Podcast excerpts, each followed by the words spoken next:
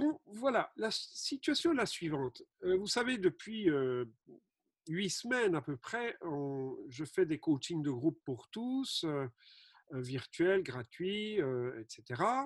Et j'ai décidé de faire de temps en temps des webinars. Ça me fait plaisir parfois de vous partager le fruit de certaines réflexions. Et vous imaginez que dans toute cette période de, comment dirais-je, de, de Covid, de confinement, on se pose beaucoup de questions. Et comment va-t-on mener les projets auprès de personnes, et notamment les jeunes, qui euh, voient les choses différemment et qui se transforment de jour en jour, n'est-ce pas? Et donc, je me suis posé la question, mais ça vient déjà depuis 2013, où j'avais fait une présentation euh, pour euh, six chambres de commerce en Floride, aux États-Unis. C'était un 11 septembre 2013 vraiment au top d'une grande tour en fait verte qui est à Miami. Et j'ai présenté ce que je considérais l'entreprise de demain et, et, et la stratégie qu'on sera peut-être amené à avoir au sein de cette entreprise. Donc, je vous avoue que quelques éléments de cette présentation viennent de cette époque-là, mais je pense que si je ne les ai pas changés, c'est que, ce que, que je sens confirmer un petit peu mes hypothèses quelque part, n'est-ce pas? Euh, et, bien évidemment, le fait de travailler avec les universitaires à Nice ou à Prague pour les, masters ou en entreprise avec les jeunes, et, ou en équipe avec une petite équipe que j'ai euh, pour moi qui m'aide à, créer tout ça, euh, les webinars, les coachings pour tous, etc.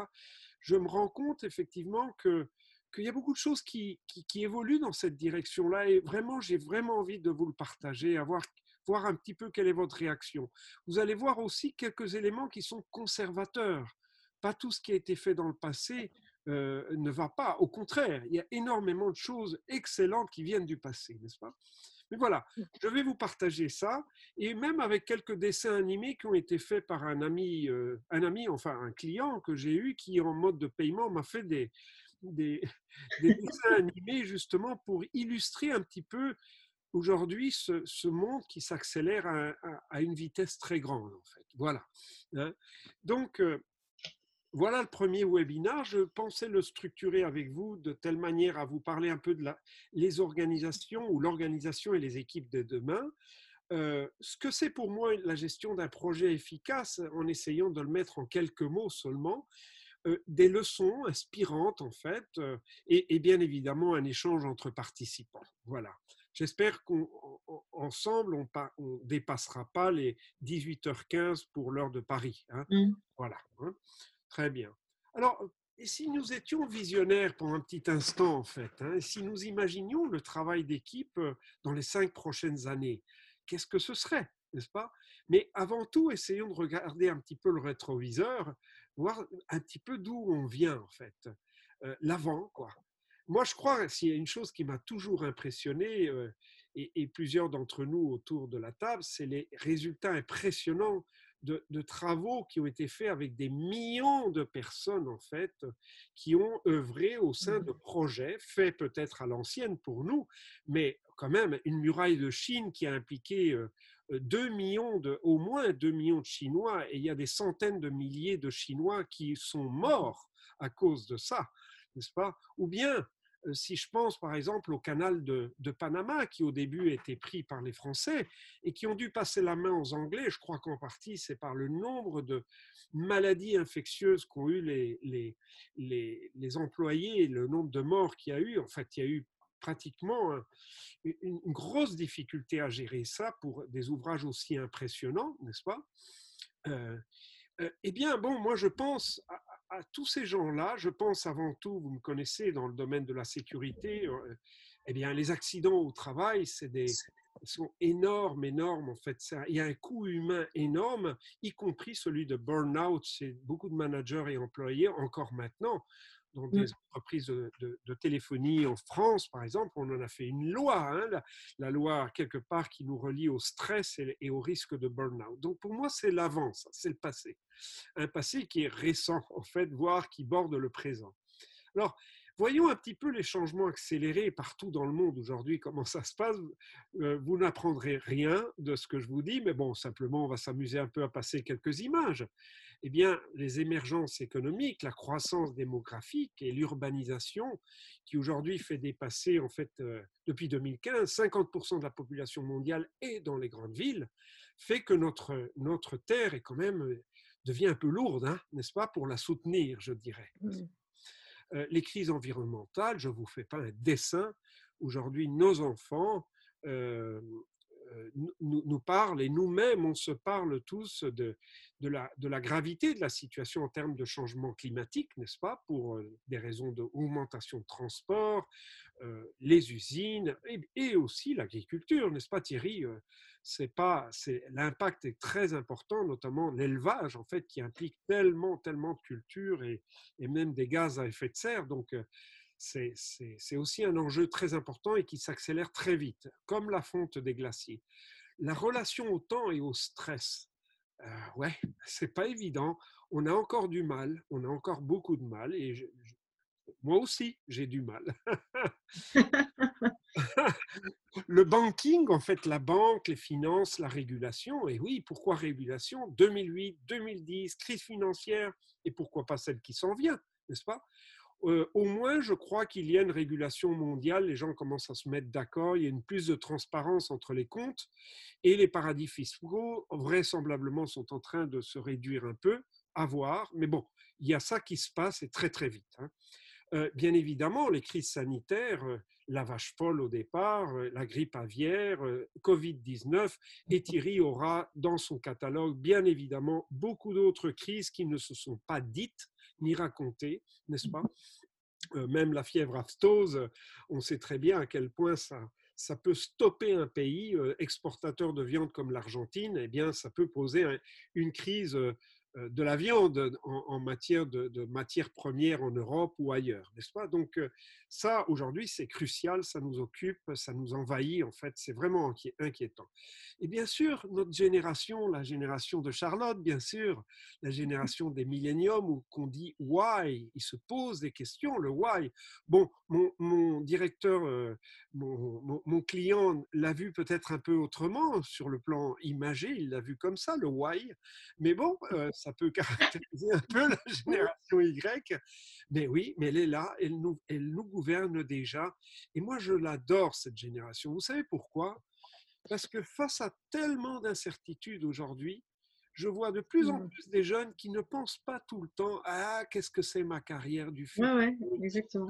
Les gérants, les, euh, je veux être gérant, directeur, etc. Ou dans une entreprise de consulting ou, ou d'audit, euh, je veux être senior, je veux être euh, assistant. Bon, bref, ils sont là à vivre l'ici et maintenant. Hein. Mathias qui nous écoute, hein, on ne le voit pas, mais Mathias aussi, il est dans l'ici et maintenant. Et j'ai plusieurs projets. Et je suis chez toi si toi, entrepreneur, si le projet que tu mènes avec les autres fait du sens pour moi. Et ça, j'adore ça, parce que finalement, ces gens-là, ces jeunes-là, ces Charlotte, chez Mathias, eh bien, ils sont capables de s'adapter bien plus rapidement que nous, les baby boomers ou les X, euh, au changement, parce que nous, on est plutôt dans, bien, on vient d'une autre ère, je dirais, et j'y reviens. Bon, bien évidemment, la diversité, euh, la diversité en, termes de communication et ce passage du monde réel au monde virtuel, waouh! Euh, Aussi, je ne vous fais pas un dessin là-dessus, n'est-ce pas? On y est tous là maintenant, y compris la webinaire. Alors, l'incroyable, oui, il nous, il nous arrive très très bientôt des véhicules guidés par les capteurs, la capacité des ordinateurs qui va être multipliée par 100, voire par 1000 lorsqu'on passera, et c'est déjà le cas d'un langage binaire des ordinateurs à un autre langage hein, qui est en cours aujourd'hui, ça nous arrivera comme ça, des tablettes flexibles, n'est-ce pas? Voire du papier un jour qui sera en mode de tablette. L'intelligence artificielle partout. Encore mercredi, j'avais au moins deux personnes qui sont dans le métier de l'intelligence artificielle, un russe et une, et une tchèque. Bon, la délégation des tâches cognitives à la technologie est-ce qu'on n'est pas en train de déléguer nos tâches d'apprentissage, nos tâches cognitives, ne fût-ce que par un GPS, en fait, les applications qu'on a, on est en train de déléguer énormément. Je dirais même un jour, on aura des prothèses qui feront cette fonction, celle de certains de nos membres, n'est-ce pas? Et oui, un focus sur la créativité. Et oui, en 2002, en, pardon, 2012, 2 millions de brevets. 2017 ou 2000, ouais, 3 millions et demi de brevets. Une seule société de, de comment dirais-je, de, de portables chinoise a déposé 6000 brevets en un, en un an seulement. Waouh! Waouh! Et pendant ce temps-là, et surtout pendant le Covid, j'en suis témoin, j'ai des gens qui commencent déjà à fabriquer des objets à la maison en 3D, hein, n'est-ce pas hein? Et bien voilà, ça commence. Euh, ça, c'est pas encore à l'ordre du jour, mais ça s'en vient. La lecture des messages avec des lentilles de contact, hein, c'est la technologie est en train d'être développée. Et, et, et, pourquoi pas le dire aussi euh, Oui, la traduction d'un texte dans n'importe quelle langue avec un smartphone, ça vous le savez très bien, n'est-ce pas hein? Et oui, et oui, on a la mmh capacité effectivement de, de, faire beaucoup de choses dans la rue, même avec un smartphone. Mmh. Et oui, aussi, ces dispositifs qui obéissent à notre cerveau, n'est-ce pas, et qui deviennent, et qui sont euh, traduits parfois en robotique personnelle, hein, et oui, ça peut nous créer des problèmes parfois. un petit peu. Voilà, un petit peu une société qui change très, très, très vite. Et alors, Mmh. En résumé, c'est des nouvelles façons de penser, de communiquer et de consommer. C'est pas par hasard qu'on a des Blablacar, des Airbnb. On a un rapport plus direct entre consommateurs euh, et, pardon, producteurs et clients, si vous voulez. Euh, il y a des intermédiaires qui disparaissent entre deux. Donc, euh, de nouvelles manières de penser, communiquer, consommer. Les nouvelles générations et interculturalité au pouvoir. Et ça, c'est très puissant on, a des équipes de projets interculturelles. J'aime pas le mot multiculturel. Parce que le multi, c'est plus, plus, plus. Non, le inter, c'est ce qui se passe entre, comme interview, comme, euh, entretien, Internet. C'est ce qui se passe entre les gens, comme dit le fameux euh, philosophe François Julien, le plus traduit au monde, français, que j'ai l'honneur de, temps en temps d'aller voir à la Bibliothèque nationale de France avec ses conférences sur ce sujet de l'interculturalité au pouvoir. Et ça, c'est pour moi, je vous le dis franchement, l'espoir du monde, il est là dans cette deuxième phrase, vraiment, parce qu'il y a l'interculturalité aussi, euh, où la créativité émerge de l'entre plus que de chez chacun. Et enfin, bon, des économies en hausse. On se demande si après le Covid, qu'est-ce qui va se passer, mais il y a quand même des émergences et une réglementation internationale qui s'en vient davantage. Et bien sûr, des préoccupations en même temps environnementales graves, très graves. Bien, alors, ayant résumé un peu ça, comment pouvons-nous aller euh, de l'avant vers une nouvelle ère, n'est-ce pas? En fait, c'est comme ça, ça s'en vient. Nous venons de l'ère du fer Hein, dans le passé, la muraille de Chine, et encore même, même en Suisse, qui est un petit pays, je suis impressionné du nombre d'ouvrages qu'on continue à faire avec du béton, n'est-ce pas Charlotte? Il y, a, encore énormément, beaucoup d'entreprises qui sont, je crois, avec le mindset du fer, n'est-ce pas? Euh, Alors, après, il y a l'ère de la projection. Et oui, nous avons appris, nous, euh, les, baby boomers vraiment tardifs ou les X que nous sommes plutôt, avoir une vision, une stratégie à moyen terme, 5 ans, 10 ans. Hein, Thierry quand on aidait euh, l'Institut de, protection, euh, de protection animale et végétale au Nicaragua, hein, tous les deux, c'était pour leur plan stratégique 10 ans. Moi, en 2000, quand j'étais en Chine avec une quinzaine d'entreprises à aider les autorités chinoises à bâtir leur plan décennal environnemental, j'imagine que les 120 recommandations qu'on a données à cette époque-là, euh, euh, eh bien, sans doute quelques-unes ont été prises en considération, d'autres pas du tout, et de nouvelles sont venues depuis, n'est-ce pas? Donc on était dans l'ère de la projection. Et aujourd'hui, j'ai le sentiment d'être dans l'ère plus humaine, l'ère du sens, l'ère de la connectivité, du long terme. Et j'aimerais bien voir les équipes de projet qui aillent dans cette direction-là. C'est un peu mon propos aujourd'hui. En fait, nous passons euh, de l'ère de l'action à l'ère de l'être, globalement. L'ère de l'agir à l'ère de l'être, pour moi. Et ça, qu'est-ce que ça implique pour une entreprise? Aussi bien une start-up, en fait, comme une entreprise déjà existante. C'est d'adopter carrément une culture adaptative comme les milléniums le font spontanément. Mais oui, et eh oui. Faut-il un budget annuel ou faut-il un budget trimestriel? Ou faut-il pas de budget du tout? Hein? Je ne sais pas. En tout cas, il y a des grosses incertitudes. Il y a un énorme appel au changement de paradigme, raison pour laquelle le coaching augmente, augmente et augmente, parce qu'on est là, nous les coachs, pour aider nos clients à changer de croyance, de paradigme. Il y a une ouverture, bien sûr, derrière toutes les contraintes, il y a toujours une ouverture à de nouvelles opportunités créatives. Et la révision de, notre vision et de la stratégie, mais permanente. Mais déjà, Steve Jobs, lui, il avait déjà imaginé ça. C'est-à-dire, il agissait comme ça. Vous croyez que Steve Jobs, la tablette, il avait une idée claire de ce que c'était la tablette? Même son, propre, son premier iMac, en fait, ou son premier Macintosh, lui, ce qu'il avait comme vision, c'était de desservir au départ 5 millions de clients avec des ordinateurs qui prenaient moins de 10 secondes à s'allumer et personnel à la maison. C'était ça sa vision, mais on savait pas, lui ne savait pas ce que ça, ça allait être son Macintosh. Donc, vision ne veut pas dire une idée claire de la destination. Vision veut dire orientation. Et aujourd'hui, quand on parle de leadership génératif, comme nous le fait euh, Robert Dilts, euh, euh, enfin, c'est le leadership pour moi le plus moderne qu'il y a aujourd'hui, c'est le leadership qui inspire, qui donne l'exemple, mais qui ne donne pas une idée claire, claire, claire du, de, la destination. De toute façon, tout change alors.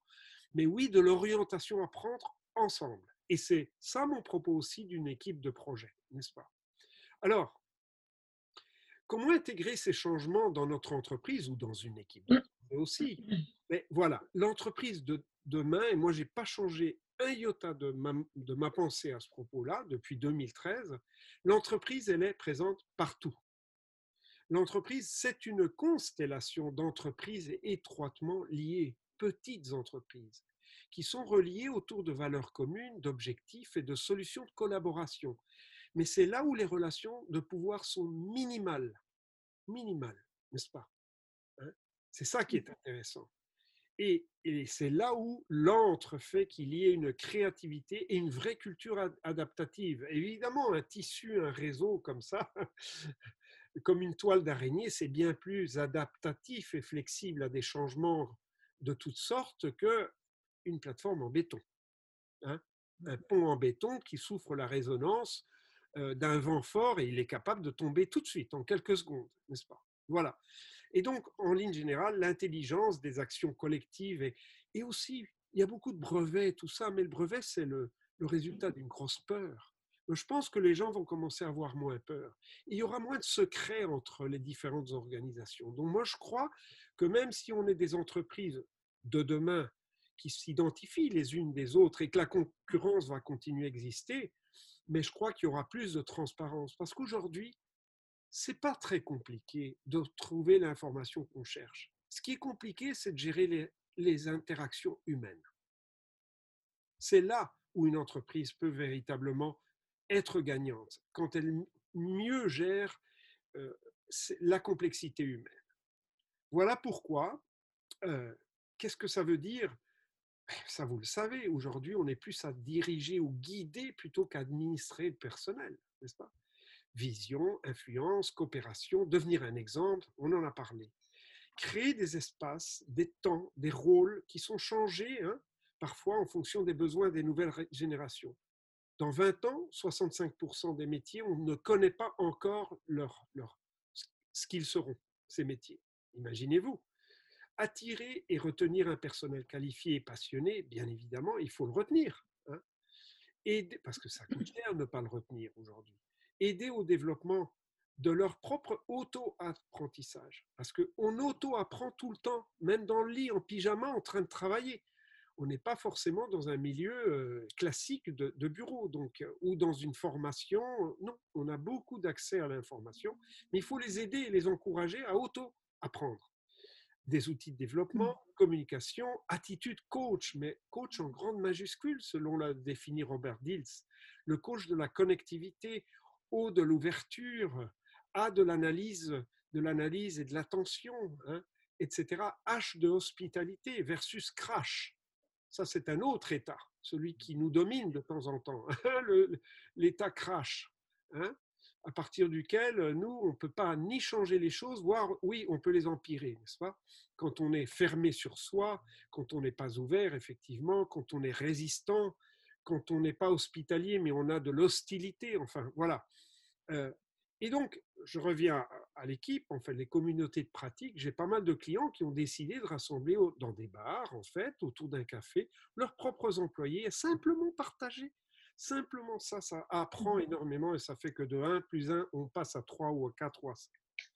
Et bien sûr, le temps est quelqu'un qui n'aime pas qu'on fasse les choses sans lui. Eh bien, le temps est là aussi pour faire émerger les pensées, les perspectives claires, n'est-ce pas? Euh, mmh. Voilà un petit peu comment je vois en fait euh, ce passage de la de, l'administration du personnel à, la, au guidage du personnel en par l'état et le changement génératif au travers d'un leadership génératif. Hein. Voilà. Bon, mmh. alors bien évidemment, j'en ai pas parlé, mais sachez que depuis 2007 que je suis coach, 80% de mes clients me demandent de les aider à mettre mieux le curseur entre vie personnelle et vie professionnelle. Et oui, et oui, et oui, c'est un mmh. sujet d'actualité, bien évidemment, bien évidemment. C'est aussi un sujet d'actualité. Charlotte ne va pas me contredire, ni Mathias, nos deux grands jeunes ici. C'est que l'idée, c'est que vos projets, ils font sens quand ils vous donnent le sentiment d'être en train de construire un monde plus humain et plus vert, n'est-ce pas hein? Bon, mmh, ça c'est Hilton à Santiago de Chili l'hôtel Hilton. Bon, ça, ceux qui me connaissent connaissent un peu ma position par rapport à ça et celle des Québécois, et surtout ceux, de, l'Université d'Ottawa, n'est-ce pas? Monsieur Van Redekop fonde sa théorie en fait des besoins identitaires sur cinq besoins vraiment importants, besoins que nous, chefs de projet ou, guides, devons avoir en compte, prendre en compte au moment de gérer nos relations avec les autres. Euh, le sens et la cohérence tout ça autour de nos valeurs. Hein. Mmh nos valeurs, ce qui prend sens dans notre travail. L'appartenance, j'appartiens à une équipe, j'appartiens à une tribu, j'appartiens à une famille, un pays, une ville. La sécurité, eh oui, sans sécurité psychologique, physiologique, économique, je ne peux pas me projeter. Je ne peux pas faire des projets. La reconnaissance, le feedback, pas les cadeaux, dites-moi ce que je fais bien, dites-moi ce que je fais moins bien. Le feedback. Et l'action, c'est-à-dire la liberté d'action, l'autonomie de l'action. Donnez-moi des degrés de liberté, faites-moi confiance. Je sais faire sans que vous fassiez du micromanagement sur moi. Eh bien, ça, pour moi, ce sont les cinq piliers, vraiment l'outil principal d'un manager d'une équipe de demain. Hein? Excusez-moi je sois tellement véhément et tellement assertif, je peux me tromper, mais bon, euh, attendez, je vais changer simplement. je vais. Voilà. Trois domaines clés de, direction euh, à propos des équipes. Hmm? Mmh Trois domaines pour la gestion efficace d'une équipe. Hein? la direction et gestion de projet. Un, c'est le plan des ressources le plan des ressources, en particulier, bien évidemment, les ressources humaines. Et je m'étendrai un petit peu plus là-dessus euh, après. Le plan de relation avec nos parties prenantes. Dans quelle mesure ces parties prenantes peuvent nous aider ou peuvent nous accompagner pour que ce projet soit réussi? Eh oui, on sait qui sont nos parties prenantes, mais souvent on les liste pas, on les identifie pas, on ne on gère pas notre relation avec eux et pourtant ils sont fondamentaux pour l'efficacité d'un projet. Et ça sera l'objet de ma deuxième webinaire euh, en début juin. Hmm. Euh, le plan de communication interne et externe, ça, je, vous ne découvrez rien avec ça, mais sans communication, il n'y a rien qui existe. Alors voilà, les trois plans d'un projet pour moi. Hein. Alors, le plan des ressources, et bien évidemment, il y a des choses qui viennent du passé qui sont très valables et d'autres qui sont plutôt du présent ou du futur le, listing de toutes les activités, les compétences qu'il faut derrière, pas les gens, sinon les compétences. Après, on met les gens devant. Les rôles, les responsabilités, les rapports euh, hiérarchiques, qui ne sont pas énormes, les rapports hiérarchiques, mais il faut bien que les gens puissent se reporter les uns aux autres pour euh, justement cette, cette fluidité de la communication. Les organigrammes, le calendrier. d'acquisition et de libération de personnel. Parce que un projet, c'est comme un film, c'est comme un tournage. Hein, ça commence et ça termine à un moment donné. La formation, des stratégies de renforcement d'esprit d'équipe, n'est-ce pas? Mais ça se, Il y a une stratégie pour donner plus de cohésion à notre, à notre équipe, bien évidemment les aspects environnementaux, euh, salutaires, sécuritaires, n'est-ce pas, fondamentaux, surtout quand on a des chantiers sur le terrain ou simplement des commerciaux qui prennent des voitures et qui, aujourd'hui, avec les téléphones, sont, souvent imaginés en train de parler à tout le monde pendant qu'ils conduisent. Hmm? Disponibilité, ressources humaines limitées, oui, effectivement. On n'a pas des ressources humaines euh, trop, trop disponibles aujourd'hui. Et je dirais les talents Hein, comme dit Mathias, c'est les ressources du talent qu'on doit viser plus que, ou bien les talents humains, je dirais. Hein, c'est ça, plus que les ressources humaines. Euh, la stratégie de connexion des équipes entre elles, n'est-ce pas, parce qu'on a des sous-projets. La gestion de conflits. Waouh J'ai pas mal de clients qui font des chartes de fonctionnement et ils précisent très bien comment ils vont gérer les conflits. J'y reviendrai le soutien à l'adhésion des cadres supérieurs, n'est-ce pas? On ne les laisse pas seuls, les jeunes comme ça, il faut quand même les soutenir. Euh, la mise en réseau formelle et informelle de toutes ces parties prenantes. Et chaque sous-projet, bien évidemment, a son propriétaire hein, et, à tour de rôle parfois. Et ça, c'est l'entreprise de demain ou l'équipe de projet de demain.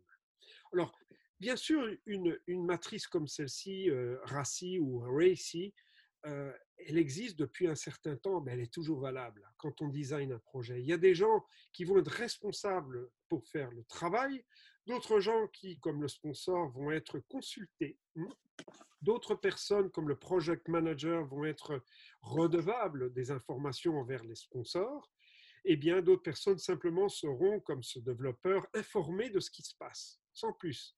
Ben voilà, à nous de mettre la table de cette manière-là pour toutes les composantes d'un projet. Hein. Euh, on est dans les ressources ou dans les talents humains, bien évidemment. Une équipe, même s'il est très soudé au départ, ce modèle de Tuxman, eh bien, qui est tout à fait d'actualité.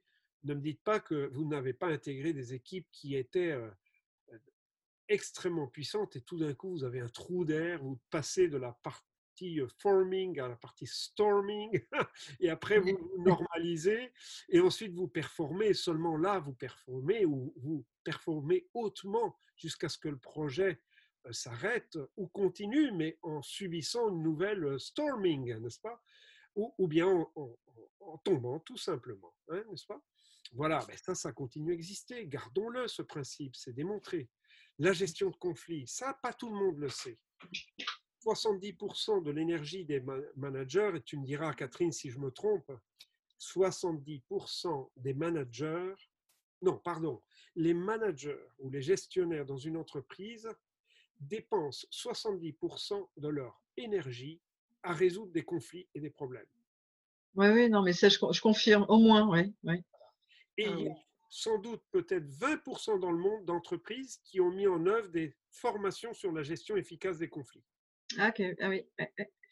Alors, ce que les gens ne savent pas, c'est que de ces quatre étapes, on a un différent. Si on arrive à résoudre le différent, on est dans l'étape productive du conflit. On a résolu, on connaît mieux l'autre, on connaît mieux le contexte. C'est de la création de valeur.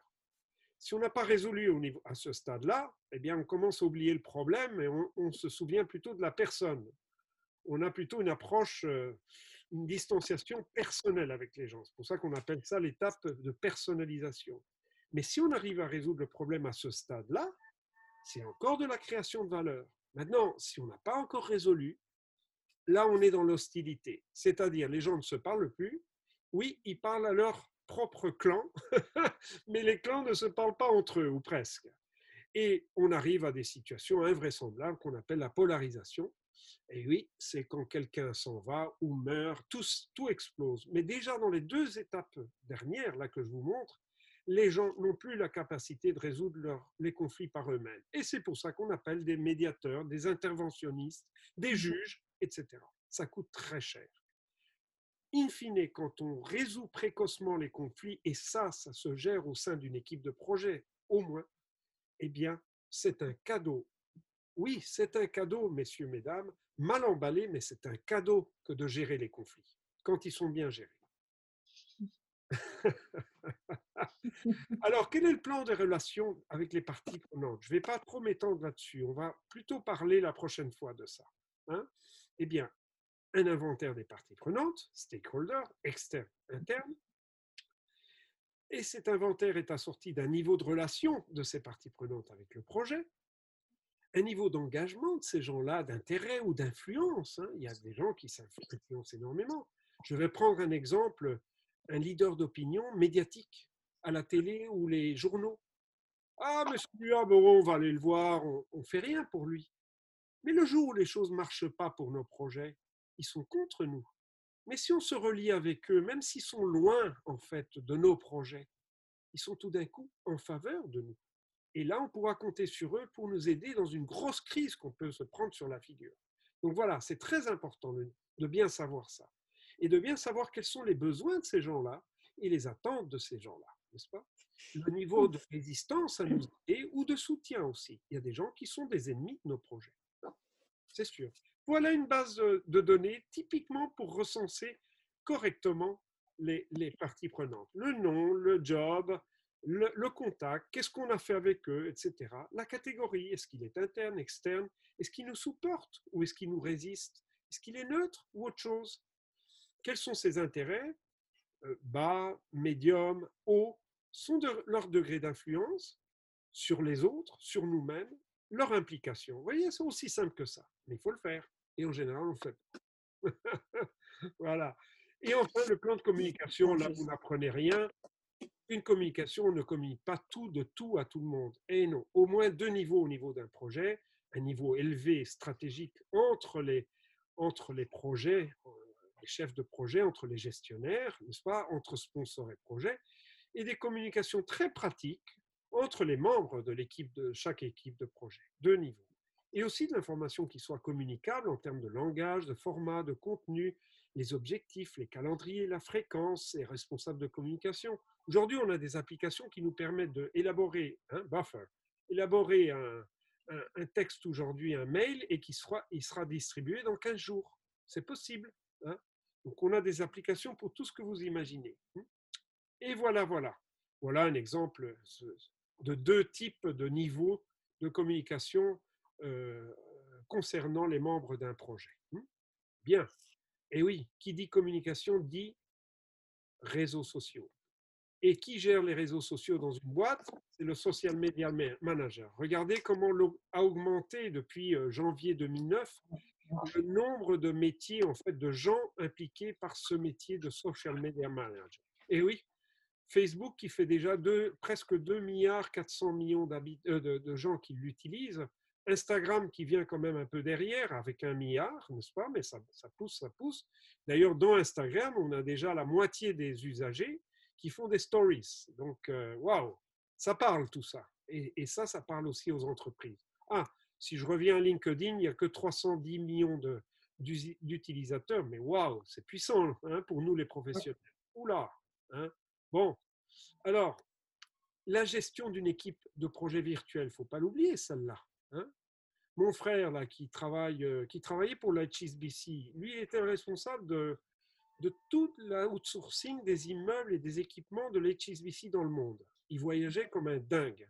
Jusqu'au moment où il a décidé de travailler depuis son basement, ça veut dire cave en anglais, euh, dans le Connecticut. Et lui, aujourd'hui, il gère pour d'autres clients ce type d'opération sans devoir voyager au moins une, une, par, une fois par an pour aller voir tous ces, tous ces gestionnaires dans le monde entier. C'est une équipe de projet virtuel et il en est ravi. Et, ma belle-sœur aussi, d'ailleurs. Hein. Voilà. Donc, développement et cohésion de l'équipe euh, avant le démarrage du projet, et ça peut se faire virtuellement. Bien sûr, un accès aux ressources de libre service, comme tous les outils que vous savez. Vous ne payez que ce que vous consommez et ça se passe par quelques centaines d'euros et pas bien plus. Toutes les technologies possibles à notre disposition une utilisation commune de cette technologie est peu coûteuse, n'est-ce pas, en termes d'énergie, d'espace, très élastique, c'est-à-dire si aujourd'hui vous utilisez MailChimp pour votre mailing pour 500 personnes, ça vous coûte X euros. Si vous voulez euh, tout de suite passer à 2500 ou 5000, eh bien vous paierez un petit peu plus, plus mais plus tard. Hein. Donc, et tous ces services sont mesurés en permanence. Euh, et, et, on peut faire un contrôle de l'utilisation de ces ressources-là. Bref, il s'agit d'un nouveau défi maintenant, oui, de surfer dans les nuages, dans le cloud, mais, mais, mais avec les pieds sur terre. voilà des exemples de startups que j'ai eu l'honneur d'accompagner au stade du business case, euh, aussi bien chez des étudiants que dans des startups réelles, n'est-ce pas? Et c'est impressionnant ce qu'ils ont fait en si peu de temps. Euh, Mathias, qui est avec moi là, il, m'a présenté un business case extraordinaire, je ne peux pas le dévoiler encore, sur un magnifique projet pour aller de l'avant. Eh bien, enfin, ils sont sérieux, ces jeunes. Conclusion. Les organisations et les équipes de projet sont fortement interconnectées hein, désormais, très efficaces, j'espère, et très résilientes par rapport au changement. Et ça, ça veut dire quoi? C'est intégrer ces changements rapides de la société avec, avec une capacité de quoi? Un, c'est vraiment développer une culture organisationnelle adaptative. C'est ça, c'est pas de s'arrêter à des choses qui nous fixent, qui nous clouent dans le sol, plutôt des choses qui nous libèrent de tout ça. Deux, c'est aider les individus à se développer, à développer leur plein potentiel. Et là, les coachs que vous êtes autour de la table, vous en êtes bien conscients. C'est pour ça aussi que vous êtes autour de la table. Vous êtes intéressés comme moi à ce que ceci se développe, bien évidemment. Le retour d'information, le bien-être, le sens d'un monde meilleur, et oui, c'est ce que demandent nos jeunes en fait. Hein. Voilà les trois clés ou leviers pour moi pour une équipe de projet moderne. Des équipes de projet interdépendantes qui sont bien plus puissantes que celles qui sont hiérarchiques traditionnelles, n'est-ce pas? Tout ça dans le mmh cadre de nouvelles expériences, de compétences qui sont bien plus puissantes qu'un bonus unique en espèces. Hein? C'est bien plus puissant que le bonus salarial en fait euh, d'argent en espèces. Mmh. Hein. Euh, mmh. parce que, et c'est bien du capital immatériel dont on parle. C'est bien de la valeur, cette valeur qui réside dans, la dans les valeurs et le bien commun. Moi, je vois ça. Pour moi, c'est ça l'entreprise de demain. Je pense que je ne suis pas le seul parce qu'un gars comme Eric Hoffer, qui est un sociologue, il nous dit qu'en période de changement, ceux qui sont ouverts à l'apprentissage deviennent les maîtres de l'avenir. Tandis que ceux qui pensent tout savoir seront bienvenus, euh, ils seront équipés, oui, pour un monde qui n'existe plus. Ou Jacques Welch, je crois comprendre que Jacques Welch, ancien président de, General Electric, euh, est, mort il y a très peu de temps. Il faut que je vérifie, mais bon, ça a été un grand homme quand même dans la, dans la gestion de cette entreprise. Il disait que si le rythme du changement à l'extérieur dépasse celui de l'intérieur, c'est que la fin est proche. Et moi, docteur en biologie, euh, connaissant les écosystèmes, etc., je peux vous dire que ça marche comme ça, une notion d'homéostasie euh, dans la nature. Et il a vu ça, Jack Welch, comme il a vu aussi quelque chose de classique, mais qui est toujours en vigueur. Les trois éléments les plus importants sont la satisfaction des clients, la satisfaction des employés et la trésorerie. tout ça, c'est de l'agilité, hein, cash flow. De 100 entreprises qui naissent par, par euh, 100 entreprises qui, naissent, au bout de 10 ans, il n'y en a que 4 qui survivent. Et en général, les 94, les 96 qui sont mortes, c'est parce qu'elles n'avaient pas de cash flow. Elles pouvaient avoir tous les projets du monde, les meilleures commandes, mais sans liquidité pour payer les salaires, là, c'est la mort. Donc, il y a des principes à ne pas à respecter et dans la durée. enfin, je vous partage quelque chose qui vient de, Charles Baudelaire, euh, depuis très très longtemps. Il lui dit, lui dit mais quel est l'intérêt de réaliser des projets Puisque le projet est en soi un vrai plaisir et suffisant. Mmh hein, N'est-ce pas? Merci de votre attention, les amis. Merci. Bravo, bravo. Alors, maintenant, j'aimerais bien savoir, et je vais mettre les caméras, à présent, mais de quoi vous êtes conscient hein, C'est un peu le sujet de discussion. Euh, quelles opportunités s'offrent à vous aujourd'hui hein, et, qu'est-ce qui vous permet de la saisir, l'opportunité hein? Comme disait Victor Hugo, plus fort que tous les régiments du monde, c'est l'idée dont l'heure est venue, non? Hein? Voilà, voilà.